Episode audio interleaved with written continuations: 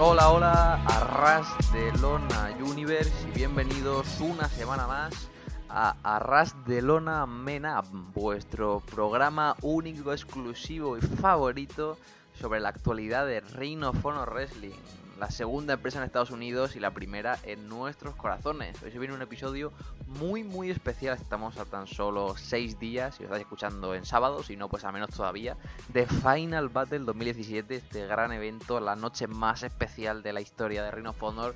El evento que espera todo fan de Ring of Honor, el evento que todo casual que no de Ring of Honor se pone a ver porque pues es Final Battle, es como ver WrestleMania, lo ve todo el mundo.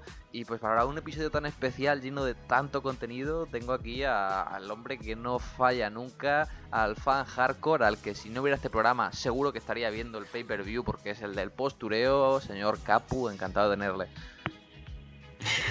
Hola, muy buenas Alejandro, muy buenas a toda la audiencia. Exactamente, si no fuera, fuera por este programa, eh, seguramente no seguiría los TVs. O sea que estoy contento de que Menap exista y seguramente sí que habría Final Battle para hacerme el listo. De, ah, Cody Roach contra Dalton Castle ha sido una mierda. Es lo típico. No lo han construido en televisión. Cody es un campeón de papel. Es que todo el producto se basa en él y el producto como está Cody es una mierda. Lo típico, tío. Es divertido porque la gente de Voices of Wrestling no es por echar aquí Billys a ninguna página norteamericana porque hacen buen trabajo, pero de vez en cuando pues tienen que hacer ruido. Y entonces de repente un pavo menciona la cartera de Final Battle, que ahora la comentaremos, y dice, me dices que esto es un DVD para Milwaukee y me lo creo. Y yo digo, pues vaya suerte tiene la gente de Milwaukee de ver esa pedazo de cartelera, ¿no, hermano? Nah, es, lo de siempre. Yo cada vez me meto en más disputas, eh, entre comillas, con otros fans del wrestling, o que se consideran fans del wrestling, y que ni siquiera ven Ring, ven Ring of Honor, y están criticándolo como si lo vieran todas las semanas. Pero bueno. Es bonito porque Menap me ha hecho pertenecer un poquito a Ring of Honor. O sea, en cierta forma me, siento como forzado a defender Ring of Honor porque es que es injusto. muy, muy bonito. Ya por fin he tardado menos de 10 programas en llevarle al lado oscuro de la fuerza. Así que todo perfecto. Y bueno, el que debería estar aquí completando la mesa es nuestro amiguísimo, el, señor Víctor, el señor fan de Cody Roach, nuestro amigo Casual. Pero como buen Casual, pues esta semana no le tocaba venir. Se ha ido de retiro espiritual a la Basílica de Santa María de Calcuta para rezarle para que Cody Roach derrote a Alton Castle en Final Battle. Así que, bueno, Víctor, saludos aquí desde, desde el estudio de Arras de Lona, estudio Men Up. Esperemos que te vaya bien tu retiro y sobre todo tenemos ganas de escucharte lloriquear cuando gane Cody o de mutearte si es que retiene el cinturón. Vamos a entrar ya en materia. Vamos con el episodio de Ring of Honor TV de esta semana. Hablamos de un episodio que se grabó en Florida. Y bueno, la noche la abrieron Marty School que tuvo un combate con de Bruces, fue un combate cortito, un combate entretenido, sale Jay Lethal a mirarlo de cerca y un poquito de tensión, pero finalmente Marty acaba pues dándole con el paraguas a, a de Bruces y acaba consiguiendo la victoria a Capu en un combate que tampoco tuvo mucha historia. Nada, la única historia que tuvo este combate fue el que salía Jay Lethal a mirar un poquito a Marty Skrull, a mirarle muy fuertemente a ver si le conseguía distraer un poquito. Y poquita cosa más, combate de transición completamente para que la historia avance un poquito más en televisión. Y, sin más realmente, o sea, tenemos otro TV por en medio, eh, así que espero que haya un poquito más de interacción entre, entre esos dos luchadores de cara a Final Battle. Así que veremos cómo acaba realmente esta rivalidad de cara a televisión. Pero bueno, eso, combate entretenido, sin más, simplemente para que Jay Lethal y Marty Skull tengan otro careo, aunque sea indirecto, delante de las cámaras de televisión. Y poquita cosa más, la verdad. Eh, y Briser me sorprende cada vez que sube a un ring. La verdad es que nunca he tenido. Nunca, nunca he sido muy fan de él, nunca me ha gustado demasiado. Pero la, verdad es que el tío cumple. Cada vez que está encima de un ring, no es que sea un superclase, no es que vaya a darte un combatazo, pero bueno, te da algo decentillo. Así que por mí es un talento low car, mid car bastante interesante. El Brian Danielson de Milwaukee le llaman algunos. Siempre es de Milwaukee. La vida pasa por Milwaukee. En vez del hombre de las mil llaves, el hombre de las mil cervezas. Pero a partir de aquí el programa de... Me representa. El programa de Reino of TV eh, estuvo lleno de pues, material de postproducción, entrevistas, segmentos de cara a Final Battle que yo creo que funcionaron realmente bien. Y el primero de ellos fue una entrevista con, con Dalton Castle, vimos a un Dalton Castle muy muy centrado, hablando pues de, de, toda su historia de cara a Final Battle, de cómo no quería que fuera personal, pero Cody hizo que esta rivalidad fuera personal, atacándole por la espalda y sobre todo atacando a sus boys, se pone a explicar cuando coincidieron en un live event de, que se hizo en Columbus llamado The Experience a principios de año, es una entrevista bastante chula, dura unos 6-7 minutos y me quedo con la frase de, Dalton diciendo, si Cody se piensa que al sacar los boys de la ecuación me debitaría, no tiene ni idea eh, lo que acaba de desatar. Así un Dalton Castle muy muy centrado, mucho más serio de lo normal de cara a Final Battle y yo creo que pinta bien, por lo menos si alguien no tenía hype por el main event, esta promo creo que consigue despertar un poquito de interés. Sí, es otra de estas cosas grandes del wrestling, las promos pre-combate antes de un evento grande, que siempre ayudan un poquito a, que, la, que la gente recuerde y diga, ostras, pues hemos visto una, una, rivalidad chula, ¿sabes? La verdad es que Dalton Castle en esta nueva faceta añade una dimensión bastante distinta a su personaje, siempre lo habíamos visto de forma muy cómica, de forma muy, bueno, siendo él mismo, siendo Dalton Castle, creo que no hace falta decir nada más que eso para, para saber por dónde van los tiros. Y el verlo en esta faceta más seria, en esta faceta de no a tocar más las narices, de mm, querer ganar el campeonato, de estar centrado en la competición, creo que es muy interesante para su personaje, es muy interesante para el producto y vamos, yo creo que ganan un, señor que puede ser perfectamente main eventer de la empresa, o sea, no, no en vano está retando por el título mundial. Me parece que tiene material de campeón, me parece que sea con esta actitud o sea con la actitud anterior, yo creo que puede lograr muchísimas cosas dentro de la empresa y puede atraer muchísima gente. Y bueno, pues el, la promo es bastante interesante, como dices, se dicen cosas muy interesantes. Y la verdad es que sí, que hay ganas de ver el combate, por si no haya quedado claro de ediciones anteriores. Y vamos, mi detallito favorito es cuando mm, el señor Dalton Castle suelta un improperio y sale pues como la, la, la como, ¿Cómo es esto? La cola está de, peacock, que no sale en, español, de pavo real, le sale en la boca. exacto, para, para taparle los labios. O sea, me parece un detalle espectacular. Eh, es tremendo. A mí el segmento que me gustó mucho es el que vino después. Están continuando un poco con la rivalidad entre los Briscos y Bully Ray y Tommy Dreamer. Y básicamente estamos en la academia de Bully Ray, en la del Team 3D que tiene pues, Devon y, y Bully Ray ahí en su ciudad natal. Y de repente llegan los briscos en plan Hills, en plan madafacas, en plan regnes, en plan te voy a dar una paliza que no te vas a despertar ni pasado mañana. Y empiezan preguntando amigablemente a los alumnos, que son como tres chicos y una chica. O sea, a Rhino le ha encantado meter una chica que grita histérica en todos estos segmentos. Y de repente, pues Mark y Jay se cargan, le dan una paliza a los chicos y la chica, ¡No! Entonces es genial porque es todo el segmento, la chica gritando de fondo, ¡Por favor, dejarles, que no está aquí! Y tienes a Jay Brisco en plan, entra a la sala de, trofeos de los, de, los, hermanos eh, de Devon y de, de Bully Ray y empieza pues a coger fotos históricas de Bully Ray con leyendas, empieza a soltar palabrotas, a tirarlas al suelo, a romper todo en plan que no le importa nada. Y el momento genial es cuando de repente se pone Jay Brisco delante de un póster de Bully Ray y empieza como si estuviera haciendo un careo contra el Bully real ya que no quiere salir y empieza a discutir con, con un póster. Esto suena gracioso pero en verdad es bastante tenso. Es un segmento muy bueno y nada, al final, pues Mar Brisco ahí con su cara de loco, pone la cámara fija en un pollete, le hacen un, 3D a uno de los alumnos, la alumna, la chica, empieza a gritar como una loca este ringside.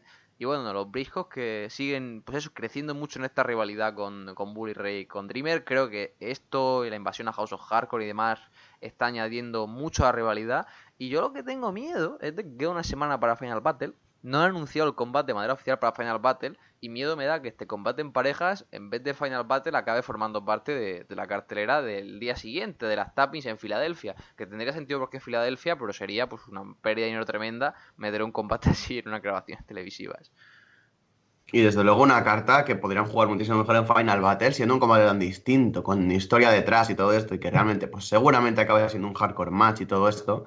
Yo creo que sería bastante desperdicio. Eh, eso, quemar una carta de estas características que puede ayudar mucho a mm, conducir el, evento si está yendo mal, o a mm, dar un poco un aliciente distinto a Final Battle, yo creo que sería muchísimo más interesante tenerlo en el evento grande, más que una tapping simplemente por el morbito de que es en Filadelfia y vamos, aquí es la casa de Bully, es la casa de Tommy, pues vamos a hacerlo aquí. No. Tendría que ser en Final Battle, tendría que ser un escenario así de grande, porque la rivalidad también con toda la carga que tiene detrás, no es para finalizar en un TV, es para finalizar, eh, finalizarla en un evento grande, perdón. y sí, el, segmento en sí, eh, es lo que tú dices, me parece que la palabra que lo define es tenso, completamente. Desde, desde que entraron en la academia, sabías más o menos por dónde podían ir tirar los señores briscos, están mal de la cabeza, así como Hills, la verdad es que se meten mucho en el papel y me encanta el cómo lo hacen. Pero sí, lo que me saca completamente del segmento es la chica gritona, que eh, se nota que está en entrenamiento porque le falta bastante por mejorar en cuanto a simplemente actuación, ¿sabes? Pero bueno, fue bastante entretenido. Vimos esto, de las fotos de las leyendas, que digo, no puede ser, no se van a cargar eso, o sea, es, imposible. Es, al fin y al cabo es un recuerdo y no sé, Bully le tendrá como cariño, ya no solo como personaje, sino en la vida real, ¿sabes? No, se lo cargan y luego el, careo, como dices con el póster, es que me parece espectacular. O sea, es un segmento que la gente tiene que verlo sí o sí, porque vamos, si no tenías ganas de ver el, el combate, simplemente este segmento yo creo que le va a subir muchísimo el hype. Los Briscoe Hills son sumamente geniales y de verdad espero que siga la continuidad de ellos como Hills de cara al, año que viene. Les tengo mucha esperanza y bueno, no creo que le vayan a dar el campeonato mundial en parejas, pero creo que este lavado de cara le está viniendo muy muy bien. Y para terminar con la ronda de segmentos tuvimos uno genial. Tenemos aquí a uno de los mejores amigos de Capu, a Caprice Coleman y su Coleman Pulpit. Y esta semana este señor, pues básicamente se ha, reinventado la televisión porque se entrevistó a sí mismo. Pero no se entrevistó a sí mismo de que solo estaba él solo, sino que la pantalla veías a dos Caprice Coleman, el buen trabajo de, edición del señor Delirious. Y Caprice se hacía preguntas a Caprice, le gustaba la respuesta que le daba Caprice. Y Caprice, a la, a la respuesta de Caprice, decía que estaba muy bien, ¿sabes? Esto es un juego de palabras que se acaba de pedar la cabeza, pero es realmente divertido. Es como que están hablando mucho y básicamente anuncian que la semana que viene Caprice Coleman, no sé de los dos estará luchando con Kenny King por el campeonato televisivo y, bueno, uno de los Caprichos asegura que va a derrotar a Kenny y que va a ir a Final Battle como, como campeón. Así que ahí se queda este Cosman Pulpit, que fue más corto normal, pero nos explotó la cabeza cual episodio de Ricky Morty. Impresionante, desde luego. Creo que no veía un juego de cámaras tan bueno teniendo a la misma persona delante de la pantalla como desde tú a Londres y yo a California. Juego de gemelas en Hispanoamérica para que no se nos pongan aquí tensitos. Sí, sabemos que la traducción es una mierda, pero ¿qué le vamos a hacer? Em, no me voy a meter en esto porque es un jardín interesante. Así que vamos a pasar a comentar directamente lo, de, del señor mierda, perro. Esperemos que no acabe esto siendo mm, comentarios en, YouTube diciendo que el doblaje de los Simpsons de, de, Latinoamérica es mejor que el de español. Pero bueno dejémoslo ahí, ¿vale? Eh, nada, es un evento muy interesante de Caprice Colman. Me parece que el tío es un portento al micro, me parece que lo hace todo muy entretenido. Y este segmento es, siempre es interesante por ver la gente que trae. Y qué más interesante que entrevistarse a sí mismo. O sea, esta paradoja espacio-temporal de tener a dos Caprice Coleman solo me genera dudas de quién, como dices, va a estar enfrentando la semana que viene a Kenny King. Si Caprice Coleman 1, Caprice Coleman 2, no sé exactamente qué esperar de todo esto. Caprice Coleman de repente aparecerá dos veces y será su nuevo gimmick. Será Caprice Coleman, Featuring Caprice Coleman y ya por el título por parejas. Puede ser cosas muy interesantes de todo esto. y nada, realmente, pues eso, entrevista interesante, entrevista entretenida. Y bueno, creo que aquí voy a tirar de un tópico porque creo que Chris Jericho hizo esto antes, pero, pero bueno, aún así, muy entretenido, muy, muy entretenido Caprice Coleman al micro. Y vamos, con ganas de ver a ver la semana que viene el combate contra Kenny King, que hay historia detrás. Y bueno, creo que puede ser bastante interesante. Caprice Coleman siempre ha cumplido un poquito encima de un ring. Caprice Coleman acompañado de Caprice Coleman luchando contra Caprice Coleman sería un combate por el que pagaría por ver. Todo con hologramas o, solo simplemente Caprice luchando contra el aire sería muy divertido. Hablando de lucha, después de tanto segmento, de tanta construcción de cara a Final Battle, vamos con los combates.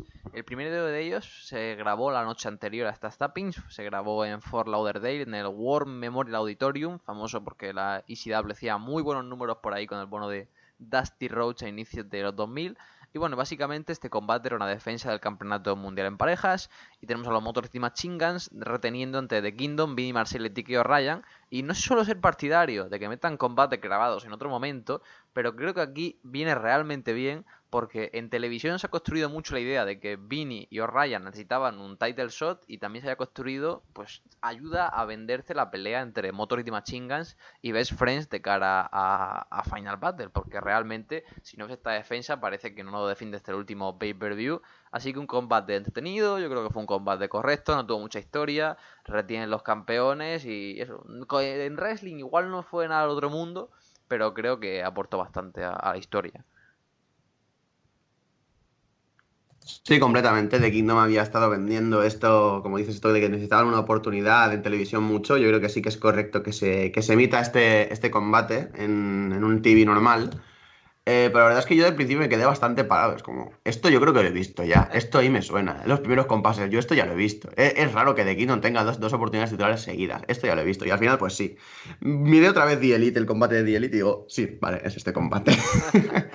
pero bueno, eso, combate entretenido. Me parece que Motor City Machine Guns está en un momento bastante dulce. Creo que pueden dar un buen combate contra cualquiera.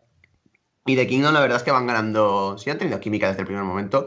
La verdad es que van ganando todavía más, cada vez se tiene más confianza. Yo creo que vamos, podemos ver una pareja que van a ser campeones dentro de un tiempo, porque la verdad es que tengo bastante confianza en ellos. Son jóvenes todavía, tienen carrera por delante, yo creo que pueden hacerlo muy, muy bien. Así que la verdad es que contento por esto, dejar unos Motor City Machine fuertes y dejar a un The Kingdom con una buena actuación. Y la verdad es que el ring ha sido bastante decente, así que contento, entretenido combate para rellenar un tiempecito dentro, delante de la pantalla para por así decirlo, finalizar un poco esta rivalidad de momento de cara a, las cámaras televisivas. Y ya veremos lo que pasa en el futuro con estas dos parejas. Pero de momento el, reinado de los Motor City está siendo entretenido. Y de Kingdom, pues eso, no queda en una mala posición. Main event de la noche, Flip Gordon derrota a Hatman Page. Es un combate también con historia. Tenemos a Flip Gordon, que está en rivalidad constante con el Bullet Club. No consigue derrotarle nunca. Y aquí consigue un combate individual es un combate entretenido. Philip Gordon termina ganando con un Springboard Stunner que, madre mía, es como 20.000 veces mejor que el que hacía el bueno de John Cena. Que vale que no era difícil superar eso, pero bueno, por lo menos el de Flip queda bastante chulo. Hace un corkscrew y todo en mitad del Springboard. Es, brutal cómo se mueve Flip. Y aquí tengo sentimientos encontrados, porque por un lado me alegro de que gane Flip Gordon, en el sentido de que llevaba mucho tiempo perdiendo con el Bullet Club y esta victoria pues hace que venda con fuerza de cara a Final Battle, pero me sigue dando lástima que Hammond Page, aunque siempre consiga las victorias en los combates por el campeonato de tríos, se coma este tipo de derrotas, es como, mmm, le construyes, pero le construyes a medias, así que veremos cómo va, y bueno, después de la lucha básicamente le está levantando todo Sinclair el brazo a Flip Gordon, Matt Jackson viene vestido de árbitro, le levanta la mano y le dice Where you think you're going, Flip, le da una paliza a Flip Gordon y de repente está Cody Rhodes en la sala de, producción donde están todos los técnicos con las cámaras y básicamente pues te hace aquí la pequeña promo de que Flip va a perder en Final Battle en su lucha por el campeonato de tríos y que Dalton Castle va a perder por el campeonato mundial. Este segmento final fue un poco raro, es como estoy viendo Being Delito, estoy viendo Reino Honor TV. El combate estuvo entretenido, pero no, no sé qué te parecía a ti. A mí me dejaste un poco, no frío, pero fue raro, básicamente. Sí, eh, es exactamente lo mismo, fue bastante extraño. Yo pensaba que sale Cody en pantalla, se va a meter con Dalton Castle, sería la opción obvia. Además, ya tuvimos la, la promo anterior durante durante el mismo show en la que, bueno, estaba hablando de Dalton Castle del combate, no teníamos la réplica de Cody. Me podría esperar eso, realmente, pues una promo rapidita, una promo al grano directa, eh, para un poco hypear la semana que viene, porque sí que puede que haya interacción en la semana que viene. Y pues meterse un poquito con Dalton, que al fin y al cabo era lo que esperaba de Cody, pero que va, sale a decir esto, sale a decir, eh, no vas a ganar al campeonato de tríos, no sé qué, no sé cuánto, o sea, no tiene ningún tipo de sentido, realmente no me lo esperaba para nada y para el sentido malo de la palabra. O sea, no creo que sea una forma adecuada de terminar el, show y creo que hubiera terminado de mejor forma con, los backs triunfantes, con, eh, con Flip Gordon derribado en la lona. Me parece que hubiera sido una forma más adecuada de, de el combate de Final Battle y de no meter a Cody en el, en el show. Pero parece que si no metes a Cody en un show, al menos una vez por show, pues no sé, como que Ring of Honor pierde pierde dinero, no lo sé, es la sensación que me da bastante este segmento, no sé, pero bueno. Eh, combate en sí, pues eso, interesante. Eh, Page ya ha dicho muchas veces que ha mejorado muchísimo. Flip Gordon es un prospect a tener bastante en cuenta.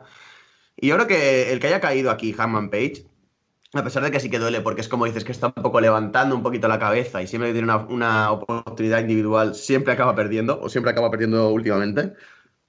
Yo creo que tiene cierto, cierta, mm, cierto porqué puedes llegar a ser pasable simplemente porque Flip Gordon ha sido vapuleado por el Ballet Club muchísimo tiempo y una victoria así individual contra un miembro importante del Ballet Club como es Hammond Page, yo creo que le viene bien de cara a Final Battle para tener ese combate de tríos, para que llegue con un poquito de, pues sí que puede que lo gane. Y no sé, creo que ya lo hablaremos más tarde, pero creo que en Final Battle puede ser el momento de Flip Gordon para lanzar oro por primera vez en Ring of Honor, así que ya veremos a ver qué pasa. Pero vamos, eh, sí, puedo llegar a puedo llegar a defender el porque haya perdido Hammond Page. Antes de Final Battle tuvieron lugar varios shows de, de of Honor. Le hemos comentado los resultados. Ya salieron en la página web oficial de Ring of Honor los vídeos para que la gente los compre.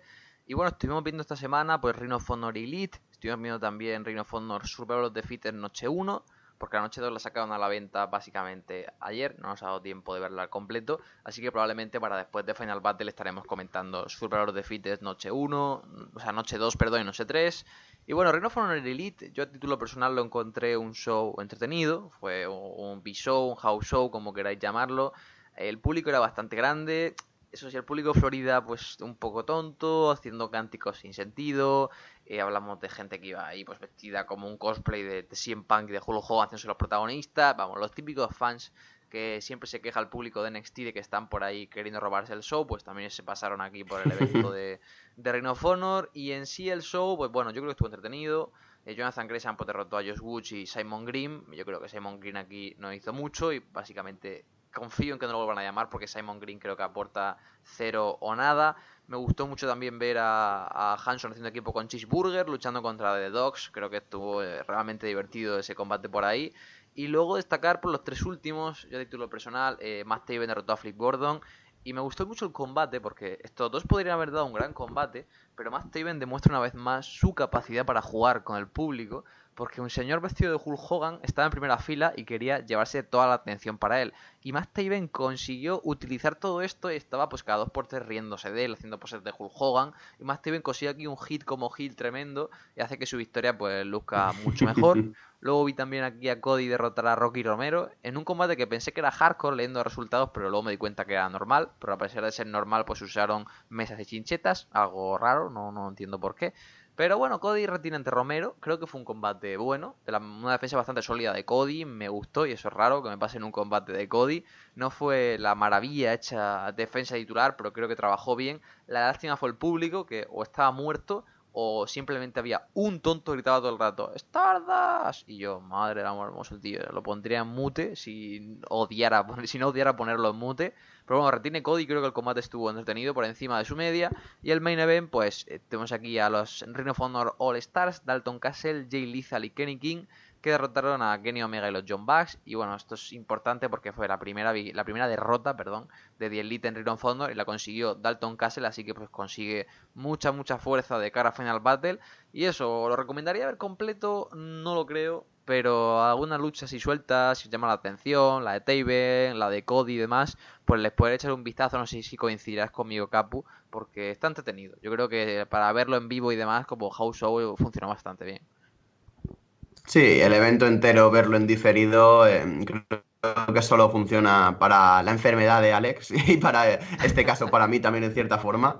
Y, pero sí, hay cosillas interesantes, desde luego es como dices que como house shows, desde luego, si consigues superar al público, porque el público de Florida es como lo más cancerígeno de la historia, el puto público de la Full Sail que como dices se ha pasado por este eventito para fastidiar un poquito a Ring of Honor, si consigues superar esa barrera en vivo, yo creo que sí que podría ser bastante interesante de ver en, en directo, si es que alguien podía estar en Florida para verlo.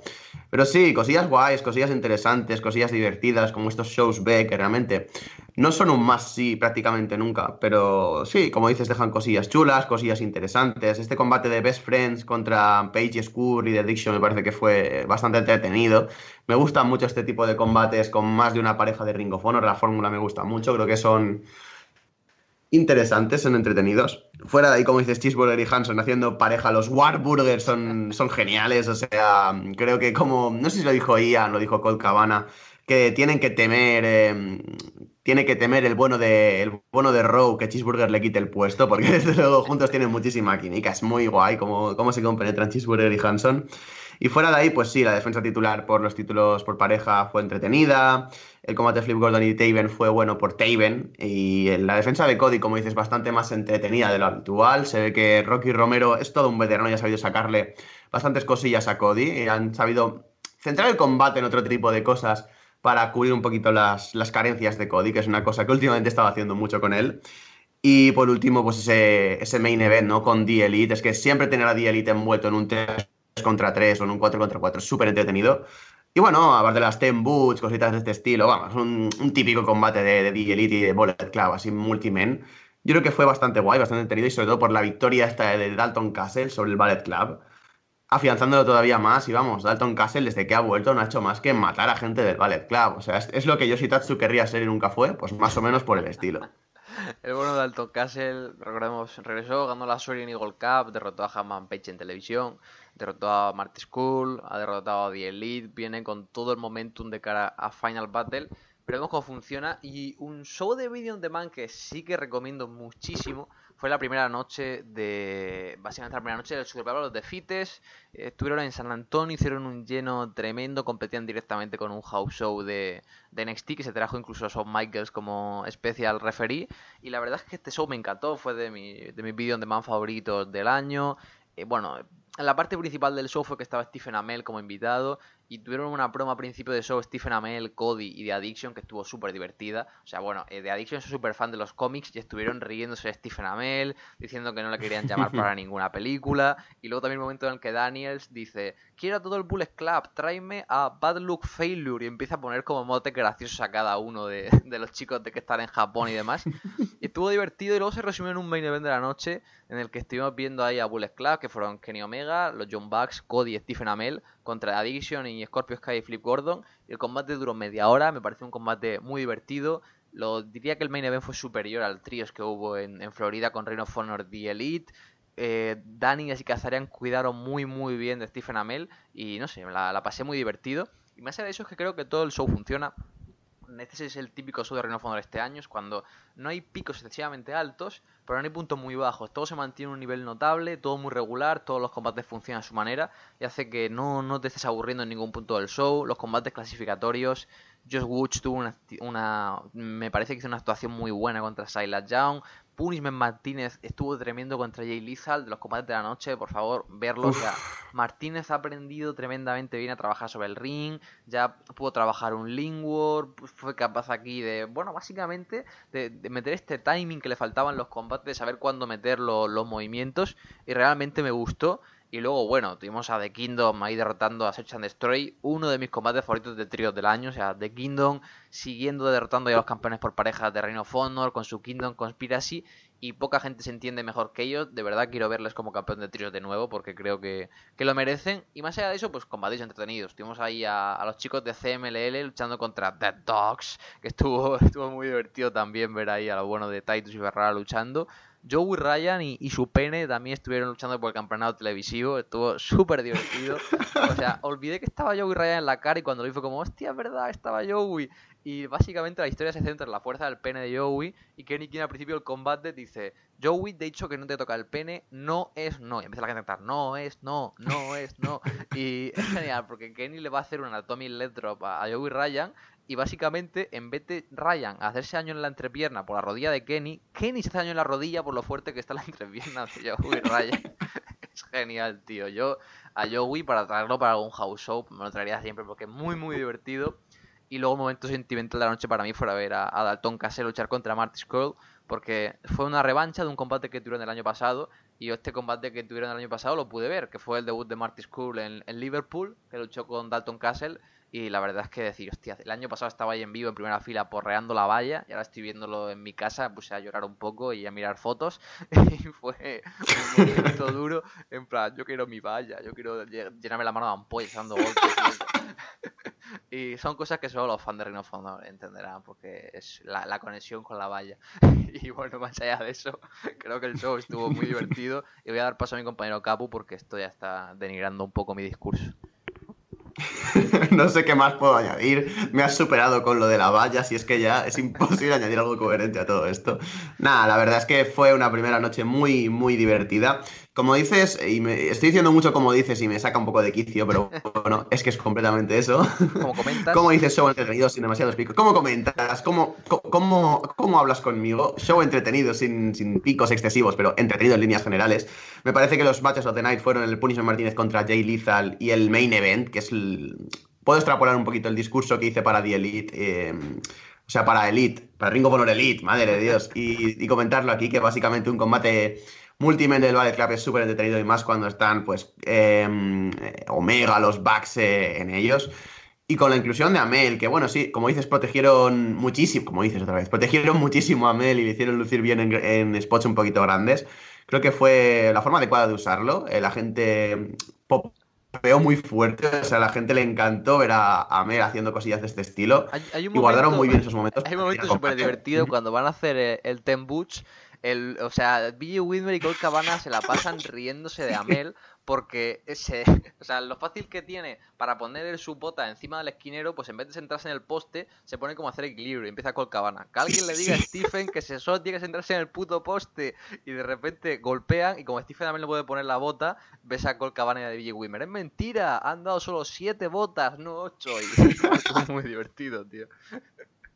Que además mola Perdón, porque hay un momento en el que el spot sigue, o sea, hacen como que el rival va a lanzarles contra las Ten Boots y el bueno de Amel, no sé por qué, pero dice, guau, yo estoy hasta los huevos de esto, se va, se va la pro y se sale del spot completamente. O sea, muy divertido, la verdad es que a Amel se le notan estas cosillas todavía, no estaba del todo cómodo en el ring, pero bueno, es el segundo combate, tercer combate que tiene en su vida, es normal, o sea, es completamente normal, por mucha aclimatación que tenga bastante bien lo han guiado para que tenga un desarrollo bastante interesante en el combate. Y bueno, fuera de ahí, como dices, eh, interesante también la participación de Josh Woods, que poquito a poquito parece que se va cogiendo, a ver si se coge de verdad.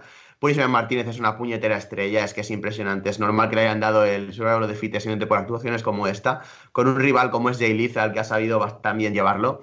Eh, ha dado una actuación muy, muy buena. Y eso aprendido mucho de Docs, ya fuera de bromas, más, más allá de su personaje, en el ring, se, se, se bien y encima con el con una contraparte tan distinta a ellos como es el equipo de CMLL de, de, de Rey Cometa y Esfinge, yo creo que han hecho un combate muy guay, o sea, poquita broma, estuvo muy interesante.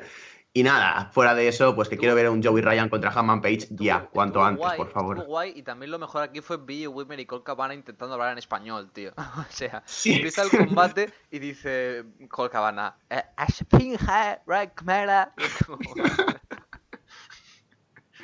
Bueno, porque como hubo como un pique, porque Col Cabana lo empieza en plan, bueno, es la hora de pronunciar y empieza eso, el Finger, el, el Ray Kumara y están todo el combate con la coña, o sea, es, es brutal, es brutal. Ya no sé si me, Obviamente Ricaboni es eh, el compañero de Cabana por, por, por, excelencia, pero es que Whitmer y Cabana también tienen una química muy chula cuando están en comentarios. Sí, o sea, Whitmer el problema que tiene es que cuando quiere ser serio es malísimo porque tiene una voz bastante molesta, pero cuando se pone en plan cómico es divertido. Y bueno, aquí Ricaboni no puede estar en la noche 1, sí que estuvo en la 2 y la 3, pero es chulo porque Cabana estuvo de, play by play en vez de color commentator y creo que lo hizo bastante bien. Metí siempre sus datos frikis y se nota que le encanta pasárselo bien. No sé, fue es la risa. Si os dais cuenta, soy de los que os fijáis en los comentarios, más de una vez estaréis riendo con lo, lo que van diciendo estos dos.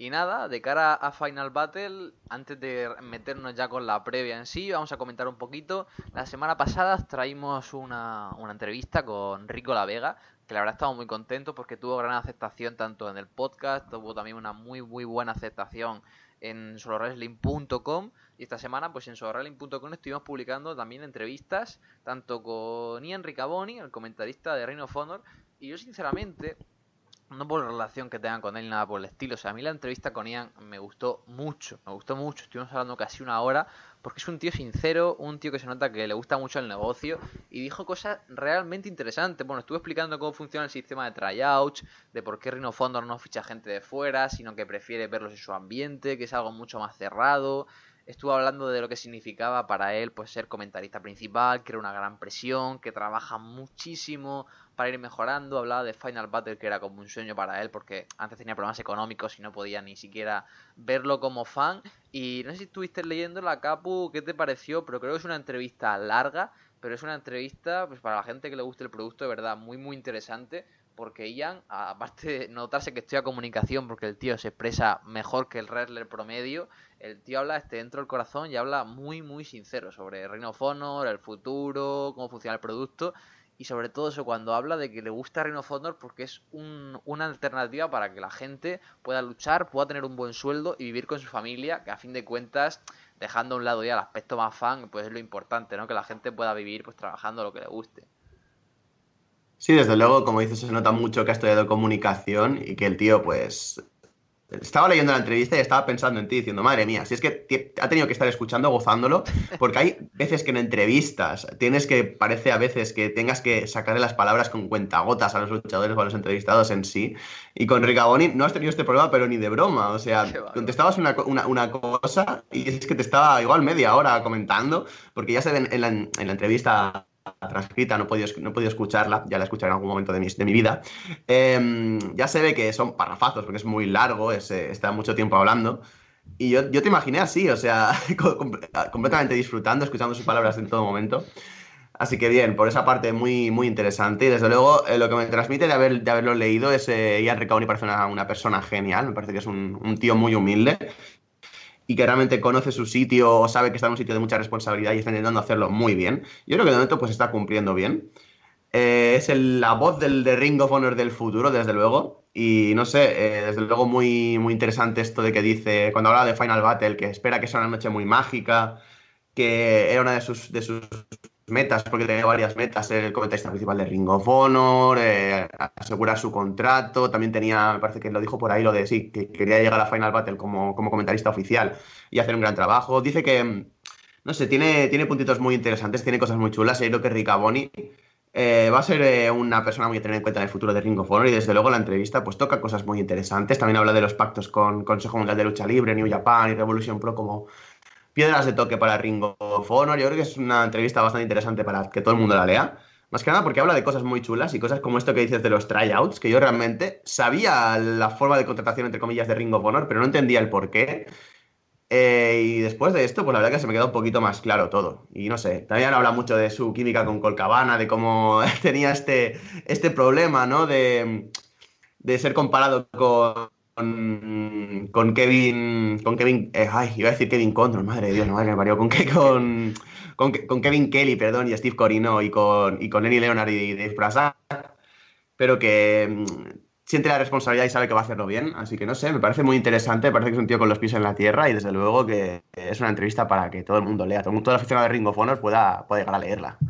Realmente yo, yo, sí la recomiendo, no, no porque haya transcrito ni nada por el estilo, cuando la entrevista es sosa lo digo, pero es que de verdad aquí para la gente que le interese el producto cuenta cosas muy muy interesantes y pues, si no tenéis problema con el inglés, que la escuchéis, que la pongáis de fondo, la podéis poner pues, si queréis un poco más rápido a 1.25, se escucha muy bien porque el tío habla pues muy lento y es muy interesante cómo, cuenta todo y sobre todo cómo lo cuenta, o sea, notas esa emoción a la hora de hablar y no sé, es algo muy importante.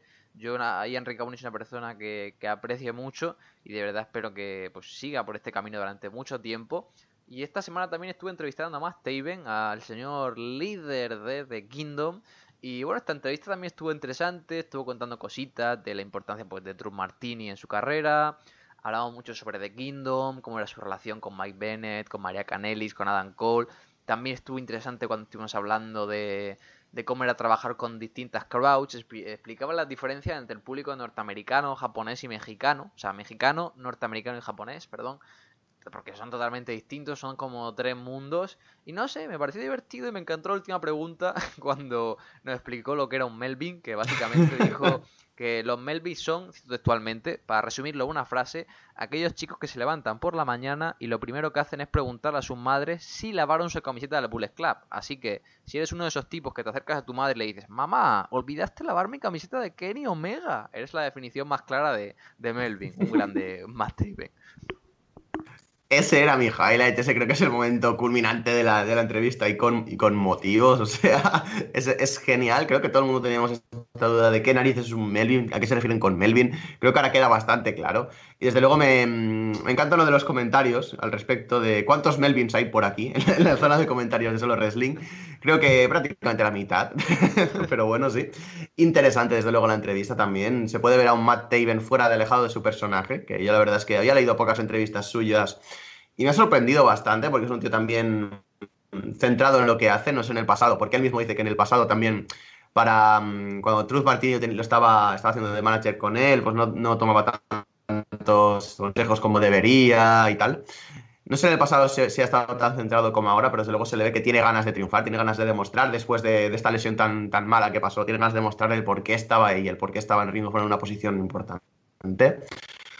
Y desde luego, pues me parece que ha tocado puntos también muy interesantes, como con la entrevista con Enrique Carboni. Em, este tema de, la, de las crowds, en, de, los públicos en distintos, en distintos sitios, a pesar de que los fans podemos verlo un poquito más desde fuera. Desde el apartado del luchador no solemos ver con, eh, con demasiada mm, normalidad y bueno, pues nos ha explicado un poquito todo. O sea, hay, hay cosas muy interesantes también. Y también es otra, otra entrevista recomendable, la verdad. No sé, es que si, es lo, es lo que tú dices, si fuera malas, eh, te lo diría a la cara, pero, pero en, este, en este caso, como, como han sido bastante interesantes las dos, pues no tengo nada malo que decir de las dos, la verdad. Sí, o sea, yo realmente cuando hago una entrevista y sé que la entrevista está mal hecha, tanto por el planteamiento, por cómo ha funcionado el, el entrevistador lo digo. Digo, mira, aquí está la entrevista, pero si no queréis leerla lo entiendo perfectamente porque no dice mucha cosa. Pero esta yo creo que si nos estáis escuchando vosotros, que entendemos que sois fan de Ring of Honor, son muy interesantes porque, bueno, entenderéis mejor a los luchadores y os explican cositas de la empresa. Y para acabar con el tema de las entrevistas, en principio, hoy sábado, no sé si cuando se publique esto ya estará publicado en Solo Wrestling, pero estaremos entrevistando al campeón televisivo, a Kenny King, estará también hablando aquí para, para el equipo SoloWrestling.com, así que atentos a la página web. Y todas las entrevistas, pues bueno, podéis buscar en Solo Wrestling apartado de Rhino Honor y tener pues todas las entrevistas, las noticias, las crónicas, los reportajes, artículos y demás. Y espero que os guste mucho y ahora que sí que sí, para terminar el programa vamos con la previa de Final Battle 2017, la noche más mágica del año, como decía ya Enrique Boni, el evento más importante de Reino of Honor.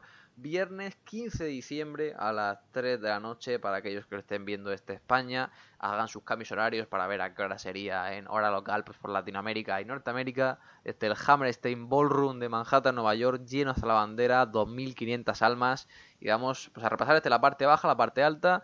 Tenemos en primer lugar a War Machine luchando contra The Addiction. Lo tenemos aquí, Alex. Tenemos Final Battle ya a la vuelta de la esquina. muy interesante, desde luego. War Machine contra The Addiction es una, rivalidad que ha venido desde atrás. Eh, The Addiction tenemos esta, este papel suyo, ¿no? En la que odian prácticamente todo lo que hay en el producto y tienen que dinamitar todo lo que, todo lo que hace feliz a la gente. Se han encontrado de cara con una pareja como es War una pareja tan contundente, tan fuerte como ellos. Y creo que están en un punto muy interesante ahora mismo de Addiction. Creo que en este papel de veteranos, de poner un poquito más sobre a los jóvenes, entre comillas, a pesar de que War ya, ya tienen un bagaje importante en la empresa, creo que está en una, una, posición muy buena para ellos ahora mismo, muy buena también para el producto. Y son de estos luchadores que aportan muchísimo y son, para mí, pieza fundamental de, de la empresa. Creo que podemos esperar un combate bastante interesante. Eh, tampoco mm, espero ninguna barbaridad, porque en cierta forma de adicción, además de cara a cierto tipo de lesiones, ya no están en su mejor momento en el ring, pero siguen cumpliendo bastante y, por parejas pueden cubrir sus, bajezas, ya en cierta forma pueden cubrir sus puntos flacos. Igual más son una gran pareja, así que realmente tengo ganas de verlo, aunque no espero ninguna barbaridad en el ring. Pero creo que va a ser un combate decente y creo que vamos a ver cositas interesantes. Eh, estas dos parejas siempre que se juntan sea directa o indirectamente hacen cosas interesantes, así que espero un combate bastante brutal, pero eh, lo que digo, sin pasarse en el ring, sin ser ninguna maravilla, ningún clásico que vayamos a, querer volver a ver dentro de 10 años, la verdad. ¿Quién ganará? Mmm... Apuesto por War Machine, porque llevan bastante tiempo sin oler el título de Ring of Honor. Han tenido la oportunidad dinamitada por The Addiction y creo que en cierta forma en, en el futuro se volverán a enfrentar a Motor City Machine Guns por el título en medio o al campeón de turno. Y creo que un segundo reinado de War Machine sería bastante, bastante interesante para Ring of Honor. Así que apuesto por War Machine aquí para en el futuro retar otra vez por los títulos. Vamos con combates individuales. Matt Taven contra Will Osprey. Mm. Lo comentaba en la entrevista al bueno de Taven, que estaba muy emocionado por este combate, por todo lo que genera Will Ospreay a su alrededor y porque lo ve como una oportunidad para, demostrar eh, lo bueno que es. Y creo que sí, creo que tiene una pareja de baile muy interesante Taven. Está, mm, son dos estilos bastante contrapuestos. Y Taven puede aquí eh, resarcirse un poquito. O sea, el señor Will Ospreay es uno de estos luchadores de moda del, del circuito, lleva siéndolo bastante tiempo. Y es un tío que siempre que está en una cartelera la gente se gira a ver lo que está haciendo este hombre. Así que es un momento importante para Taven en el, en el evento más importante del mundo, a pesar eh, de, bueno, del mundo, del año de Ring of Honor, perdón. Em, a pesar de que, como dicen, no es por un título esta vez, lástima para el bueno de Taven. Em, sí que tenemos a Osprey como un tío importante, un rival importante para Taven. Y creo que puede salir de este combate muy, muy, muy, muy beneficiado. Así que no sé, yo apostaría por una victoria de Taven aquí, más que nada porque lo están protegiendo de forma adecuada. Pero no me extrañaría nada que ganara Osprey simplemente porque es Osprey y siempre ha estado en una posición bastante buena en lo que es Ring of Honor. ascendemos a peleas titulares, una pelea que espera con mucha gana nuestro compañero Capu.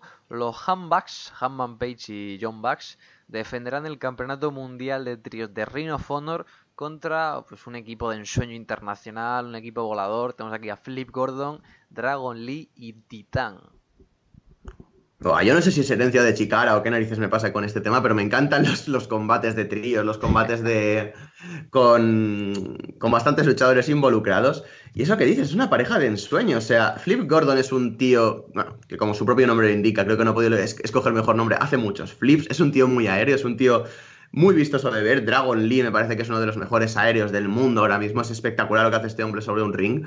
Y Titán, pues no se queda atrás. Me parece que es uno de estos, de estos luchadores eh, muy interesantes del CMLL, que deberían aparecer todavía más en Ring of Honor, porque creo que tiene bastante que ofrecer este hombre. Y me parece una pareja, un trío, perdón, genial. O sea, no se hubiera ocurrido nunca juntar a estos tres. Hubiera pensado antes que Flip iba con su Flip Army, eh, con el bueno de Scorpio Sky y bueno, Coast to Coast no podrían porque son, son tríos, pero bueno, a alguien se le ocurriría de alguna forma meterlo por ahí también, alguien de sus mismas características.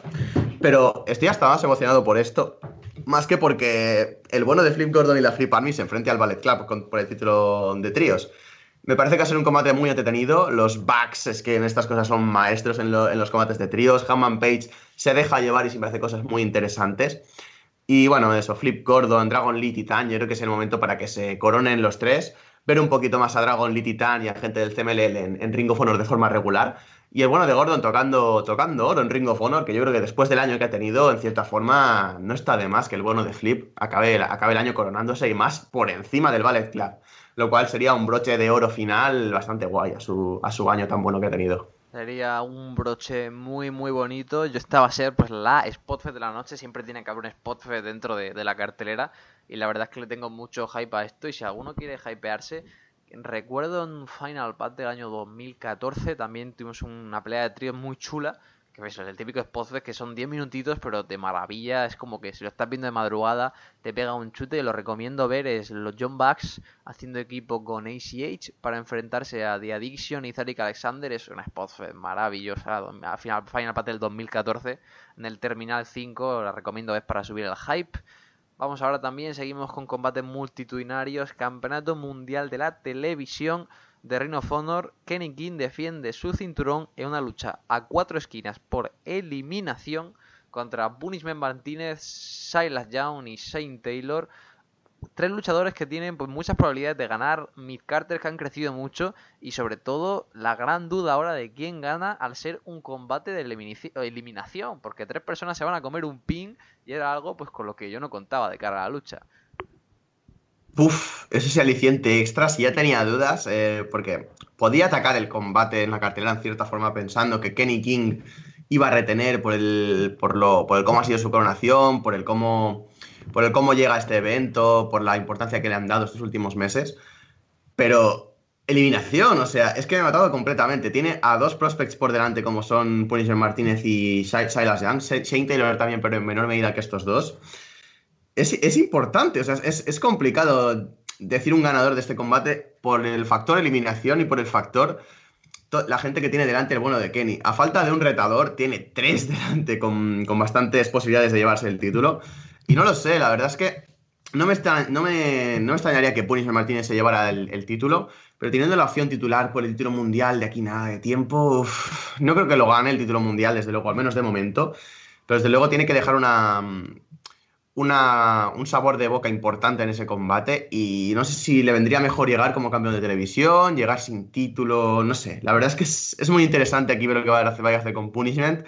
Tampoco me extrañaría que, que al ser esto Final Battle, ser el broche, el broche de oro, otra vez lo digo, al año de Ring of Honor, acabe ganando el título él, porque ha un año bastante interesante. Pero por detrás de él es que tenemos a Silas Young y a Shane Taylor. Taylor que le han dado bastante importancia en estos últimos meses también. Y Silas Young, que es uno de estos eternos eh, luchadores que están retando por títulos individuales. No sé, la verdad es que tengo muchísimas dudas con este combate. Sé que va a ser muy interesante de ver simplemente por el, por el morbo, un poco un poco lo mismo que pasa con el main event, pero en menor medida, por el morbo de quién va a salir de aquí como campeón. Y no lo sé, tengo muchísimas dudas, Alex. No sé, no sé por dónde tirar con este combate, te lo juro. Yo de primera iba a tirar con Kenny King porque le construyeron muy bien y porque pensé que su combate con, con Caprice Coleman se iba a emitir después. Pero ahora emitir su combate con Caprice la semana antes de Final Battle, uh, tengo mis dudas. Porque, que digo, si no hubiera sido por eliminación, sí hubiera tirado por King seguro. Porque Saint Taylor se puede comer un pin muy fácil. Pero me cuesta ver a Silas Young o a Punishment Martínez comiéndose un pinfall limpio que estén perdiendo ahí en medio. no sé, perfectamente puedo ver a Martínez como campeón televisivo y retando por el campeonato mundial a los Jay Lethal con doble cinturón. Y también me pega dárselo a Silas Young porque es un tío que se ha trabajado mucho, así que pues muy impredecible este combate. Veremos cómo funciona. Y como también creo yo que hmm. impredecible es la, la pelea por el campeonato. Un, segundo, un, segundo. Es que parece que, lo siento por interrumpir, pero es que parece que lo, único que tengo medio claro ahora mismo, y mira que tendría narices el tema, es que el primero que eliminan es a Kenny King. O sea, oh. imagínate cómo está el tema para que lo primero que pienses es que el, el primer eliminado es el campeón, que han trabajado tantísimo, y que el combate se va a disputar entre los retadores. O sea, no lo sé, tengo muchísimas dudas. Ya, lo siento, continúa. No, sería curioso. Yo creo que se van a quitar a Saint Taylor de en medio, sinceramente. Si lo mantiene hasta el final a Saint Taylor, que no porque me caiga mal, pero no creo que esté para un enfrentamiento final ahí en Final Battle. Y sobre todo con lo fuertemente que están puseando a Martínez y, y Silas. No sé, tengo dudas, pero lo de que te eliminen aquí al principio, te lo compro, porque recuerdo también una pelea de cuatro esquinas por eliminación, yo aquí siempre con mis anécdotas, en in the World del año 2011, el primer pay-per-view bajo la marca Sinclair, y fue una pelea de cuatro esquinas por eliminación por el campeonato mundial en parejas. Estaban eh, Briscoes, All Night Express, eh, Kings of Wrestling y World Greatest Tag Team, o sea, Charlie Haas y Elton Benjamin.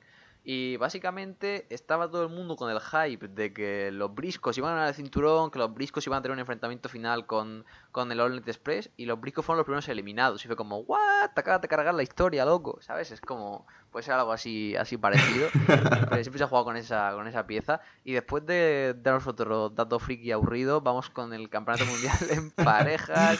Eh, Motor City Machine Alex Silly y Chris Shaving defendiendo contra los Best Friends, Barreta y Chucky T que sin haber leído resultados, porque creo que por lo menos mientras lo estamos grabando no se ha emitido, podrían estar los Best Friends mm, avanzando a la final de, la World Tag League de New Japan y viéndose las caras con, con y con Sanada este domingo. Veremos cómo les va, pero son un equipo muy muy fuerte y a pesar de que uno esperaría que es una defensa de transición para los Machingans, Barreta y Chucky están tan bien construidos que si ganan el cinturón no me sorprendería.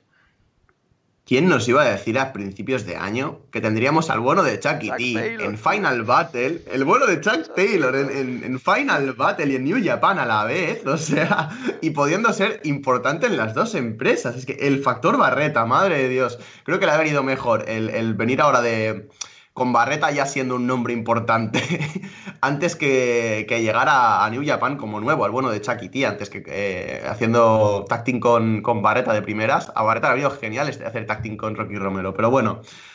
No sé, eh, también tengo dudas con esto. Todos los combates por, por títulos en, en Final Battle tengo bastantes dudas en lo que pueda pasar. No me gustaría que cortaran ahora mismo el reinado de los Motor City Machingas, porque creo que puede tener un poquito más de recorrido. Es un reinado importante, han tardado mucho en ganar los títulos, así como pasó un poco en TNA. Y creo que pueden llegar a. ¿Dónde eh, eh, eh, no, no, no sé, ha, sido un recuerdo extraño, no sé. Yo tampoco sé lo que significa eso. Ah, vale, vale. Que no, me suena de nada esas siglas, no, no conozco. no conozco. Bueno, pues eh, igual que en eso, que, me ha salido mi memoria así de repente, han tenido, ha sido un reinado sufrido, un reinado trabajado. Y creo que pueden tener un poquito más de, cosas que decir aquí los Motor City Machine Guns, pueden tener un poquito más de recorrido su reinado. Están en buen estado de forma, me están recordando un poquito a esa versión antigua de los Motor City Machine Guns, no en exceso, pero están teniendo sus destellos importantes y creo que tienen bastante división todavía por delante para barrer, entre comillas, hasta encontrar unos para, Para barrer la barreta para barrer. es, es, incluso mejor que lo decir que Flip Gordon me flipa o lo de Lío Ras se ha metido en un lío, o sea. es impresionante. Bueno, que todavía tienen bastante que decir los Motor City en la división por parejas. Y creo que podrían trabajar un poquito mejor a sus retadores, a pesar de que los Best Friends los han trabajado muy bien esta, desde que han debutado en Ring of Honor. Pero bueno, no me extrañaría tampoco que los Best Friends ganaran el título aquí, como, como tú bien nos has comentado. Y tampoco me disgustaría, la verdad. Sería también genial para Barreta y Chucky. Pero es que ya estamos hablando de que posiblemente todos los títulos cambien de, manos en Final Battle. Y no lo sé hasta qué punto. Sería. Tengo que hacer un poco de research para ver si habrá pasado alguna vez eso. Pero sería guay que cambiaran todos los títulos de mano. Sería como, wow, un cambio total de cara al, próximo año. El siguiente combate ha sido anunciado como un Dream Match. Yo creo que se le puede llamar así. Los chicos de Voices of Wrestling dijeron: Si vosotros soñáis con este combate, tenéis un problema muy serio. Eh, estuve pensando en bloquearles o silenciarles porque yo soy muy pesados. Eh, básicamente, tenemos al señor Jay Lethal, a la franquicia Ring of Honor, tomando pues su, su aspecto más serio, su aspecto más villanesco para enfrentarse ahora sí que sí al villano de, de of Honor, a, Marty Skull, un señor que ha tenido un reinado como campeón televisivo magnífico, ha tenido una segunda mitad de año que ha crecido pues con una popularidad tremenda, meterse en la, esta boy band llamada Being the Elite, así que Lizal contra Marty lo están vendiendo como el co-main event, así que supongo que le darán sus 20 minutos, y ya te digo, si en Global Wars Lizal dio combatazos con Jay White, con Hiromu Takahashi y con Frankie Kazarian, con Marty Skull 20 minutos, un, en Marty en modo serio, yo me, me vuelvo loco de pensar en el combate. Eso es lo que me emociona a mí, que la rivalidad la han vendido como eso ponte en modo serio. Tanto Marty Skull como, como Jay Lethal eh, se han puesto un poco en este modo. Whoop, whoop, el bueno de Marty Skull. Whoop, whoop. Se han puesto en esto. O sea, Marty Skull me parece que su primera estadía en Ring of Honor como campeón de televisivo fue muy buena. Tuvo cosas muy chulas. Estos combates con Leo Rush, por ejemplo, Leo Rush, el bueno de Leo Rush, eh, fueron muy buenos, los pusieron en el mapa a los dos. ¿Cómo la liaba, eh? ¿Cómo la liaba? ¿Cómo la, cómo la liaba el bueno de Leo? menudo lío le ha hecho, le ha hecho a Ring of Honor, menudo lío le ha hecho a Evolve, menudo lío le va a hacer a, a WWE, o sea, impresionante este hombre. Me parece que Marty Skull, con su primera estadía, sin ser parte del Ballet Club, siendo un poquito más serio, entre comillas, lo, lo hacía muy bien. Y ahora pues puede recuperar esa versión que al entrar, como dices, en la boy band, que son Bindi y Elite, pues ha tirado por una parte un poco más cómica, que también se le da bien, pero no es lo mismo. Me apetece ver a Marty Skull un poquito más serio, ser un contendiente grande a posibles cosas más grandes en Ring of Honor. Y quién mejor para ello que el capitán del barco, la, cara, la franquicia, la cara de la empresa, el señor Jay Lethal, para, para, meterle un poquito en pereda y darle un combate de buenas características. Creo que va a ser un combate chulo, uno de estos que se vayan a robar la noche. Y creo que puedes esperar bastantes cosas de aquí. Eh, me aventuraría a decir que Marty Skull puede ser el, ganador del combate, para, como digo, ir a cosas un poquito más grandes. Pero es que realmente el que gana o pierda aquí, no sé por qué me dice eh, que va a dictaminar un poco lo que vaya a pasar en el main event. Si gana Lizal, gana Cody. Si gana Skull, gana Castle. Es un poco la mentalidad que tengo con esto. Seguramente me equivoque pero me extrañaría bastante si esto es el main event que hayan dos victorias del Ballet Club seguidas. A pesar de que tendría bastante sentido, porque el Ballet Club en cierta forma es una de las partes más importantes de Ring of Honor ahora mismo, me extrañaría bastante que hubieran dos victorias seguidas de, del Ballet Club tan grandes, de tantas características como estas. Yo solo te digo que anoche en Uprising, el show de Revolution Pro, Marty Skull estuvo a punto de, de, traicionar a Cody. Hubo unas pequeñas tensiones ahí, ya veremos, uh. veremos el combate, pero igual hablamos de Marty queriendo conseguir el campeonato mundial, porque recordemos que Marty venía como un tiro, entró al Bullet Club y pasó a ser pues un luchador de segunda fila. Igual un Marty contra Cody por el cinturón, pues no podemos del todo descartarlo. Vamos a ver cómo va, va avanzando esto. Y antes de llegar al main event de la noche, vamos a comentar un combate que no ha sido confirmado pero entendemos que se confirmará esta semana que viene, que sería el hipotético duelo hardcore entre Bully Ray y Tommy Dreamer contra los hermanos Briscoe. Como lo he dicho antes, me parece que es un combate que hace falta en un evento de estas características. Estamos viendo que hay un poco de todo en el en, en Final Battle. Tenemos el combate Spotfest por excelencia en el combate de tríos, tenemos eh, las, los combates con muchos interrogantes en el combate televisivo, incluso en el, en el main event. Tenemos este duelo grande, este duelo que puede robarse la noche entre Jay Lethal y Marty Skull, y necesitamos una dosis de violencia gratuita, me parece a mí. ¿Y qué violencia gratuita mejor? Exactamente, que la de ECW, o sea, tener un poquito ese espíritu de ECW otra vez dentro de Ring of Honor con el bueno de Bully Ray y con, y con el todavía mejor de Tommy Dreamer, si es que se. Bueno, todavía mejor la tripa que está echando el cabrón, pero bueno, eso es otro tema. Eh, los briscos, tío. me parece que los, los, los briscos, briscos además. son amos y señores de la violencia en Ring of Honor, ¿no? Exacto. Exactamente, o sea, los briscos también, es que eh, no estamos hablando de que se vayan a enfrentar a dos tíos que no sepan lo que se hace con una mesa, o sea, eh, es que los briscos son, como dices, los, los, violentos de Ring of Honor por excelencia, y, y, madre mía, es que puede liarse muy parda aquí, podemos tener realmente un montón de cosas, un montón de, de objetos, un montón de, de todo, es que puede ser impresionante.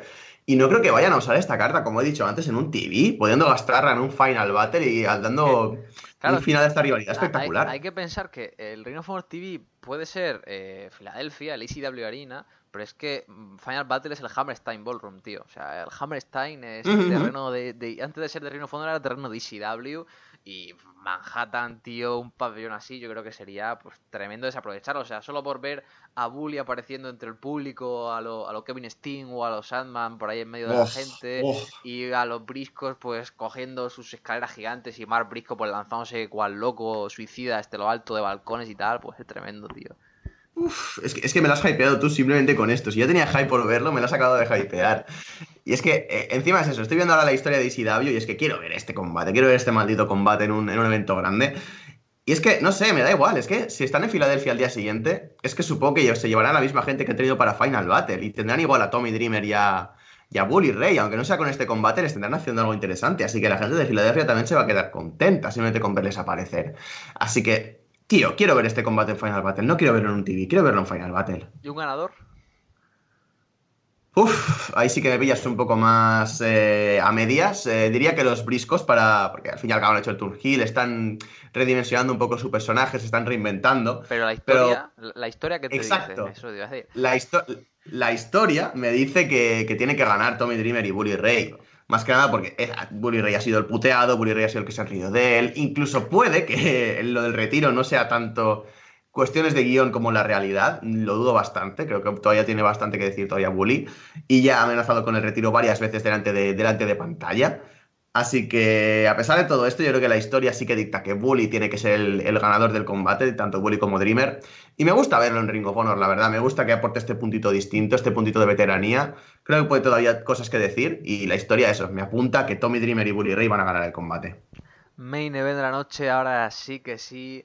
Cody Roach, de American Nightmare, el campeón mundial de Ring of Honor tan solo un año y dos semanas después de debutar en la empresa, de hacer un sorprendente Tour Hill contra Jay Lisa en un combate a mitad de cartera, regresa al Hammerstein, regresa a Manhattan con el campeonato mundial de Ring of Honor, 13 defensas titulares a su espalda, derrotando a gente como Minoru Suzuki, Kushida, Rocky Romero, Christopher Daniels, Osanada, estrellas de caché internacional y dentro de Ring of Honor. Llega Cody con todo este momentum, que aunque no sea en cuanto a calidad de sus luchas, sí cuanto a nombre, en cuanto a cantidad y sobre todo también en cuanto a aspecto económico, gente que ha estado trayendo a la fanática de Reino of Honor y defenderá, pondrá en juego el campeonato mundial contra Dalton Castle, el retador por excelencia. Reino of Honor, un chico que tenía su tiempo antes, pero que ha estado robando el corazón de cada uno de los aficionados de Reino of Honor desde que debutaron en ese Top Prospect Tournament en el año 2014 Cody contra Dalton, Dalton contra Cody.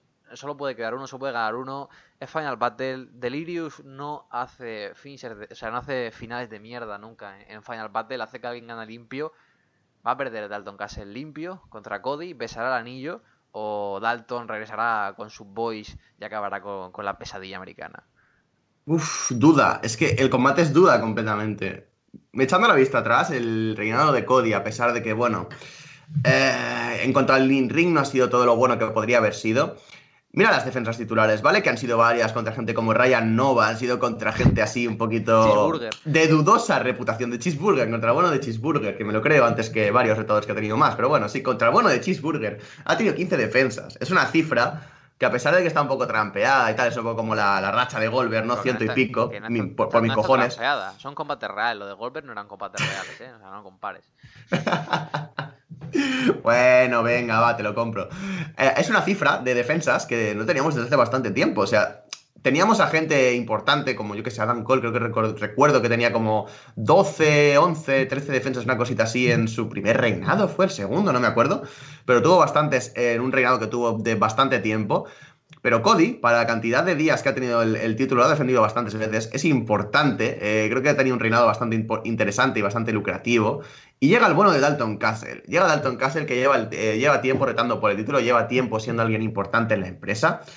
Y llega con todo este momentum. Llega con los boys fuera que pueden tener un papel importante en el combate. Llega con este modo serio, llega alejándose un poquito de lo que es su actitud normal. O sea, es que está todo de cara que gane Castle. Es que está todo de cara para que gane Dalton Castle. Además, New Japan, si tenemos el factor delimitante de Wrestle Kingdom enfrentándose a Kota Ibushi, el bueno de Cody, ya ha dicho que si no llega con el título Cody, no importa, o sea, va a luchar igual contra Ibushi. Es que está todo de cara para que gane Castle. Es que está todo de cara. Ya, Además, teniendo en cuenta todo esto. Los billetes, los billetes. Los, exacto, el, el, problema es los billetes. El problema son los billetes. Yo iba a decir que el factor delimitante era el factor Daniel Bryan, a pesar de que es bastante sueño ya por parte de los aficionados. Eh, no me extrañaría que largaran el reinado para eso si tuvieran un contacto con Daniel Bryan. Pero como parece que el señor está arreglando las cositas con WWE y se va a conformar con, con una rivalidad con Shane McMahon, muy bien. Genial. Es otra cosa que ya no me creería. O sea que los billetes, el factor delimitante son los billetes. Cody va a seguir generando dinero siendo, no siendo campeón, no va a ser lo mismo. ¿Cómo estará el tema? Es complicado. Yo creo que Castle sí que se merece el título y pueden un poco coronarlo en el mejor escenario posible de la mejor forma posible. Eh, sucumbirá Ring of Honor al dinero antes que a, que a la lógica. No lo sé. Todo esto lo veremos en Final Battle el, el viernes que viene. Va a, ser, va a ser complicado, va a ser muy interesante. Estoy emocionado porque realmente ver un main event de Final Battle sin saber quién puede ganar es algo que hacía tiempo que, que no veía. O sea, es de verdad, es, es, este, este hype, este el combate vaya a ser mejor, vaya a ser peor, pero vas a tener ese rebustío de, de tragarte los pasos finales de verdad, ¿sabes? No sé, yo tengo muchísimas ganas, aprecio mucho el trabajo que ha hecho aquí Delirious creando este ambiente de pues que no sabe si va a ganar, no va a ganar, qué va a pasar. Espero que si aparece gente de, del Bullet Club por ahí en medio que los eche el árbitro y que el combate sea limpio al final. Confío, de verdad, o sea, sonará descabellado, pero confío en Delirious porque no la caga nunca en, en main events de, de, Final Battle. Así que espero que esto no sea excepción porque no creo que después de venderte esto como el choque épico espectacular en Manhattan acabe con una interferencia, distracción de Marty a Dalton Castle y Cody haciéndole su Beautiful Disaster y ganando. Pues no, ¿sabes? O sea, es que se acaba así, eh, no, me, me, bajo del carro ya. Pero no sé, no sé. Tengo muchas ganas, ya habéis visto la cartera de Final Battle. Para algunos comparable con un DVD random de Milwaukee, para otros una de las carteras más potentes de, de todo el año. Cada uno es libre de jugar. Si queréis podéis dejar nuestros pronósticos por ahí. A lo largo de estos días también sobre wrestling.com estaré subiendo una serie de artículos especiales, estaremos hablando de las personas que ganaron el campeonato mundial en Final Battle, creo que también haré una previa por ahí, igual consigo un poco de, contenido de nuestro amigo Rico de la Vega, no prometo nada, este hombre es un señor muy ocupado. Y así que nada, con esto podemos dar por concluido este episodio de Arras de Lona Men Up.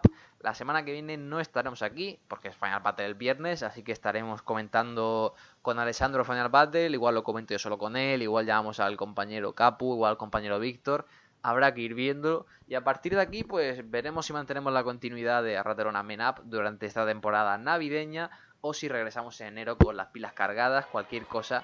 Os iremos informando con nuestras redes sociales, pero ha sido una aventura muy muy grande. Ya estamos con el hype a tope. Esta Final Battle la menos de una semana.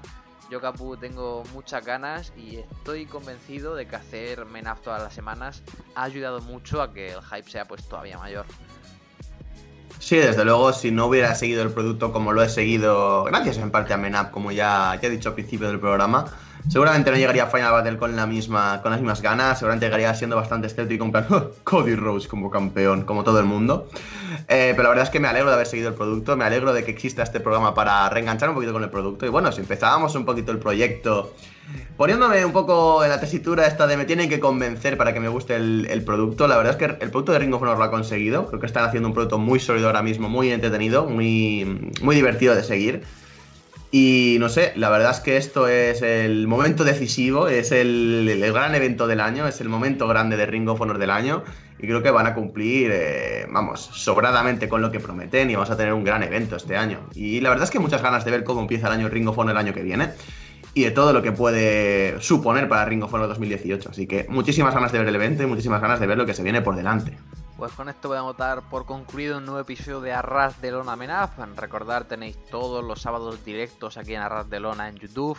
Todas las semanas tenéis material pues de Arras de Lona Menaf. Tenéis también material de Arras de Lona pues, sobre lucha libre, tenéis el puro talk, tenéis eh, el inbox con todas las preguntas que podéis ir mandando a lo largo de la semana episodios nostálgicos y también pues toda la actualidad de wrestling en general en solowrestling.com, solo wrestling radio show cada domingo a través de mixtape. Así que de parte de un servidor Alejandro Jiménez, de Capu, de Víctor y de todo el equipo de Arratelona, esperamos que hayan disfrutado y sobre todo esperamos verles muy pronto.